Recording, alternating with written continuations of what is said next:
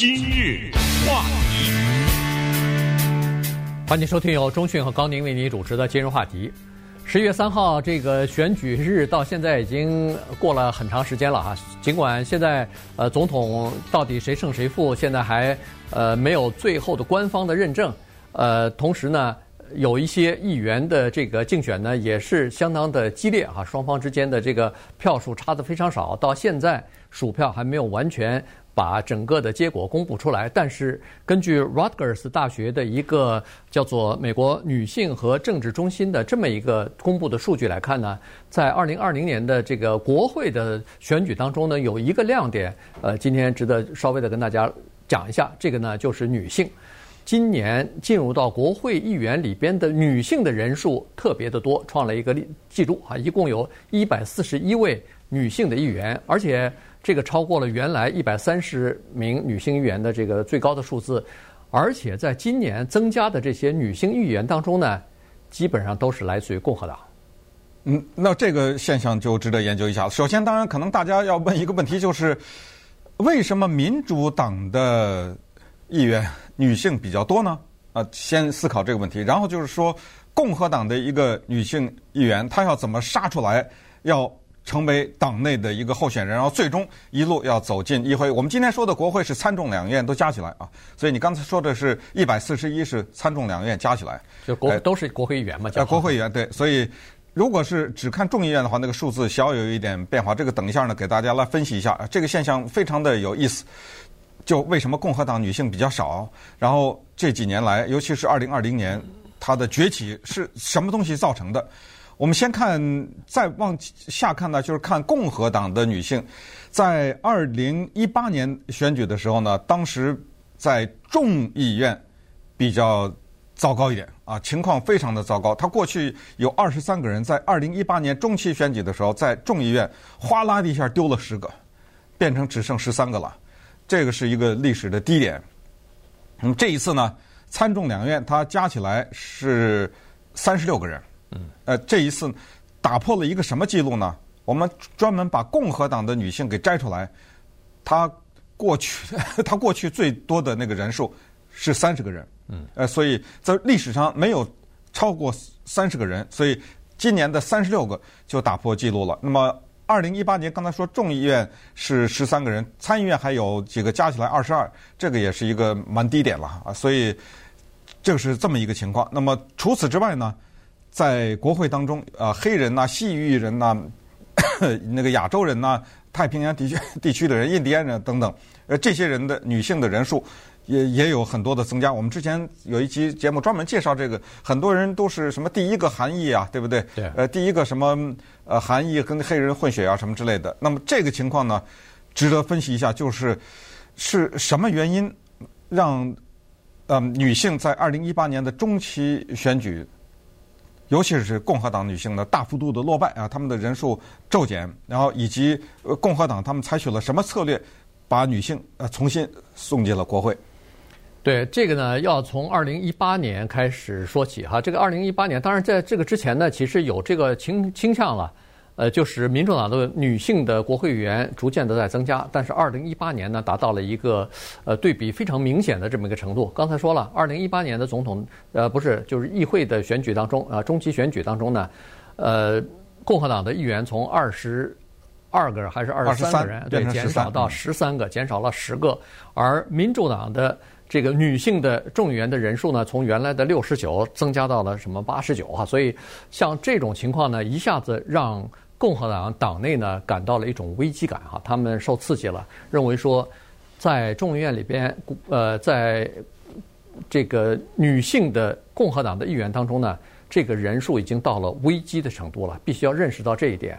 所以呢，从二零一八年开始呢，共和党的很多的基层组织啊。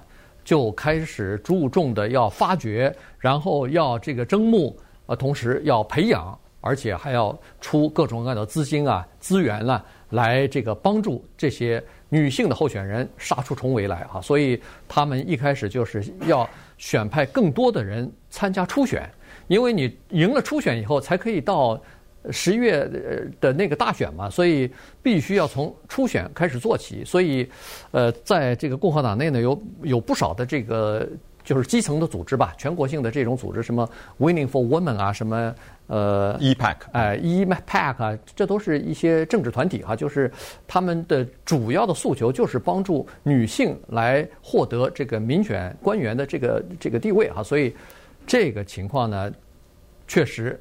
大力的这么一推广，这么一支持啊，哎，果然有效果了。对，呃，纽约第二十一选区有一个共和党的女议员啊，就是众议员了啊，她的名字叫呢 Elise Stefanik，她就是刚才说的 EPAC 这个组织的创办人之一。什么什么 PAC，这就是叫做政治捐款团体啊，都是一些募款的机构。那么他们对推动选举是作用非常大的。E 就是代表 Elevate，就是提高。啊，提高女性的数量，他是这么说的：We are facing a crisis level of Republican women in Congress. Republican women make up less than three percent of the House of Representatives. One way we can attempt to change this trend is by supporting strong women candidates pre-primary. As any candidate will tell you, this early investment is critical. 哎，他他的意思就是说，我们共和党的女性的议员呢，在国会已经到了一个危机点了。 到了什么程度呢？我们共和党的女性在国会里的人数占了不到百分之三啊！啊，这个已不行啊！所以呢，我们要把注意力放在叫做初选之前，就把那个所有的这个投资啊什么放在初选之前把他们推出来。那么这样的话呢，他们才有可能进入。呃，这个你别看这么一小小的一段话，这个在二零一八年以后起到很大作用，因为在二零一八年的时候呢，共和党的女性啊。不知道是什么原因，他们起了这一个比较旁观的态度，啊，没有怎么太介入。所以刚才说的这个 EPAC 呢，他们先放钱了。他们在二零二零年放了多少钱给女性候选人呢？四十二万五，这个比起他们之前的十一万八多了好几倍啊。嗯，对，四十二万五，这个是非常结结实实的一些竞选经费。我们也知道，这竞选就靠钱呢撑着。所以他们弄了四十二万五。刚才你说那个 Winning for Women，这也是一个共和党的，他们也放了十几万。然后还有一个叫 View 啊 View Pack”，这个也是共和党的，这个放了五十三万呢。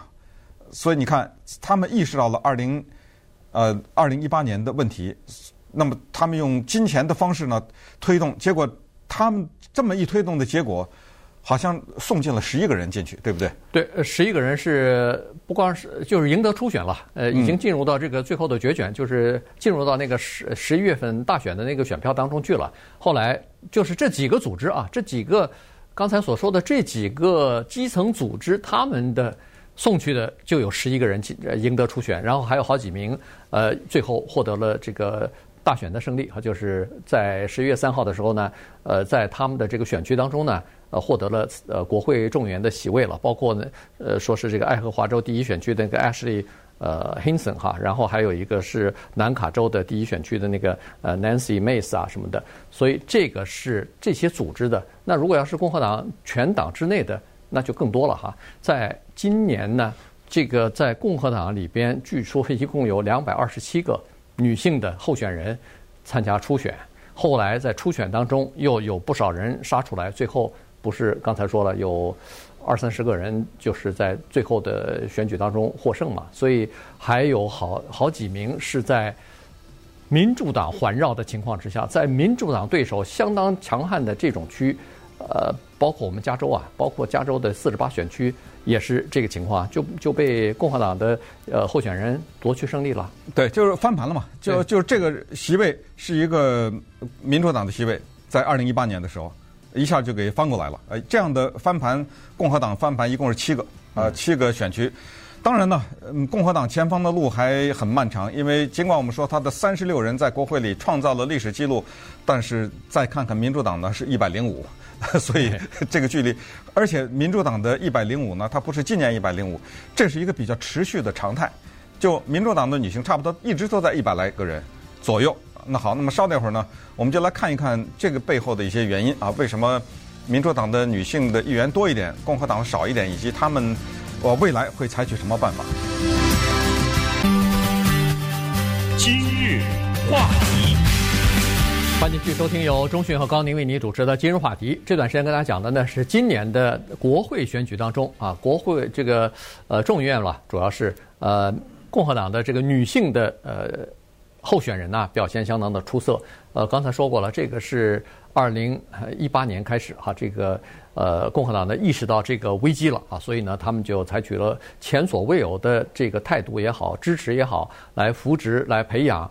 这些呃共和党的女性候选人参加呃这个国会议员的竞争啊，所以呢取得了还是不错的成绩了。因为呃当时啊呃这个共和党就意识到这个问题，这有点像呃叫做触底反弹哈。到到了最低点以后呢，他们觉得不行了，再这样下去的话，我们在国会的这个呃将要一直处在劣势当中哈，不行。所以呢，他们就开始呃来网罗或者是物色一些。呃，比较就是竞选可就是可以参加竞选，而且可能获胜的一些女性，也不能说是哦，为了呃提拔或者是呃让更多的女性来参选，结果一个一个都败下去，那那也不行哈。所以呢，就他们就开始物色，然后开始进行有意识的培训和投资。呃，除了金钱方面的投资之外呢，还有一些其他的人员的帮着站台啊，帮着造势啊，帮着他竞选啊等等啊。所以这一切的这个资源倾斜过来之后呢。哎，呃，这个共和党的女性的候选人呢，就逐渐的增多起来了。同时，又碰到另外一个也算是呃好的消息哈，巧合就是二零一八年的时候呢，呃，共和党的女性的这些想要参选的人呢，基本上都是站在场外在观看哈，在看，突然发现，哎呦，民主党女性候选人怎么这么多人进到国会议员呢？她如果行的话。我也可以啊。嗯于是呢，在这种情况之下呢，今年看得出来，自己有意愿，发自内心，他自己想要出来竞选国会议员的这个女性的民呃共和党人，也突然多起来了。对，那么这个里面我就有必要比较一下民主党和共和党了哈。民主党的女性比较多，少数族裔比较多，有色人种比较多，这个历史悠久，可能很多人都已经知道，也没必要再多讲了。也就是说，他们呢。这块区域民主党开发的比较早，那所以它的开花结果和收成呢，相对来说呃也到了一定的火候的话，它就会有果实。所以刚才说一百多嘛，对。可是呢，共和党它是这么一个问题：首先，它的核心理念呢，就是先不说男女啊，它的核心理念就是叫做个人奋斗，也就是说，它比较承认一个人努力就应该获得他应有的那一份，而他。不太强调的是政府的照顾或者其他的人的帮忙，所以这种社会福利啊什么这种，在共和党的认知当中，就是一个比较少推动的一些国家的政策。那到了女性这方面呢，他们强调一个东西叫做 identity politics 啊，这是什么意思呢？就叫身份政治。这个翻译的不是太好啊，可能。这就是说，因人而而政啊，还是而选呢，还是怎么着啊？他反对这个。什么叫做身份政治呢？就是我不管你的能力怎么样，只要你是黑人，只要你是女人，只要你是亚裔，只要你是少数族裔，我就推你。这个呢，后来在二零一八年的时候，就造成了一个特别流行的一句话，叫做 “symbolism over substance”。这是什么？就是因为二零一八呃，是二零一六年啊。二零一六年的时候，因为总统候选人是个女性，希莱莉·克林顿。那么当时呢，呃，共和党就提出了这个东西。当然，这个东西用在克林顿的身上未必很适合，但是他们就提出了这个理念。这个是什么东西？就是叫只看表象，不看能力。也就是说，我不管，只要是个女的，你能不能有没有这个能力，我先选。谁让那个女性，比如说多少年来都受到压迫呢？只要是个黑人，我就选，呃，我就推动他。这个就再说的直白一点呢，就是 symbolism over substance。我的翻译就是老百姓一听就懂，懂，叫中看不中用，呃，对吧？哎，这是共和党反对的东西。就所以呢，他过去在这么多年来呢，他不所谓走这个形式，就是我不管你能力如何，只要你是女的。其他少数族裔我们先不说啊，因为今天我们谈论的是女性议员，哎，只要你是女的，我就推你一把。这是他过去他反对这个 identity politics，哎，所谓的身份政治。但是二零一八年呢，敲响了这个警钟。呃，确实，因为刚才我们听到也这个 Stephanie 呃呃 Stephanie 说的只有不到百分之三了嘛，嗯，呃，也就是他们。醒过来，醒过来以后呢，开始砸钱啊，然后开始站台。呃，很多呢，你像现有的这些议员呢，包括总统，都跑去站台。那么顺便说一下，此时此刻在乔治亚州还在选着呢，对不对？对。那那两个席位，其中就有女的呀，对不对？那那那两个席位现在要到一月五号吧，呃，还是六号？对。呃，才投票呢，对不对？呃，这个也是哇，据据说这个两党在乔治亚。就为争夺这两个，不知道砸了多少亿了，对不对？但但是在乔治亚州那两个都是参议员啊。啊，对，那也是也有对也有意义啊，对不对？对，因为在今年的这个国会选举当中呢，说实话，共和党人表现的比预期的要好。原因就是，首先他们在呃众议院当中呢夺回了一些席位啊，也就是说把呃和民众党的差距呢缩小了，同时又送了不少的新的。这个女性进入到国会当中去，好，这是在众议院。在参议院方面呢，有两三个关键的这个参议员的这个竞选啊，原来认为可能会输掉的，没想到都保住了。嗯，所以这个是原来是说，如果他们这个三个地方吧，如果要是这个呃共和党的参议员如果守不住的话，那很可能参议院要翻盘啊，要变成民主党占一半江山了哈。所以在这种情况，他们守住了，所以现在。关键就是看乔治亚州这两个还没完全守住啊！如果乔治亚这两个都 被民主党拿下的话，就五十对五十了，那就五十一了嘛，就变成那就变成这个。如果要是呃卡马拉，就是那个贺锦丽进入到呃白宫之后，副总统他就可以投下那个关键的打破平局那一票嘛。所以如果是五十对五十的话，这个对民主党来说这就取得胜利了啊。所以呢，这就是为什么乔治亚州那两票非常的关键。原因现在就是在。参议院当中，现在是共和党五十票，民主党四十八票，所以他们拼了命啊！嗯、这个民主党也要尽可能的要争取这两个议员的席次给拿下来。如果拿下来的话，五十对五十，这个呃，在新的一届的政府当中，如果啊，那就不得了了，参众两院，对不对？民主党总统加上参众两院也都是民主党的话，那他们那这个民主党可以推动很多他们想要推动的一些政策和这个事情了。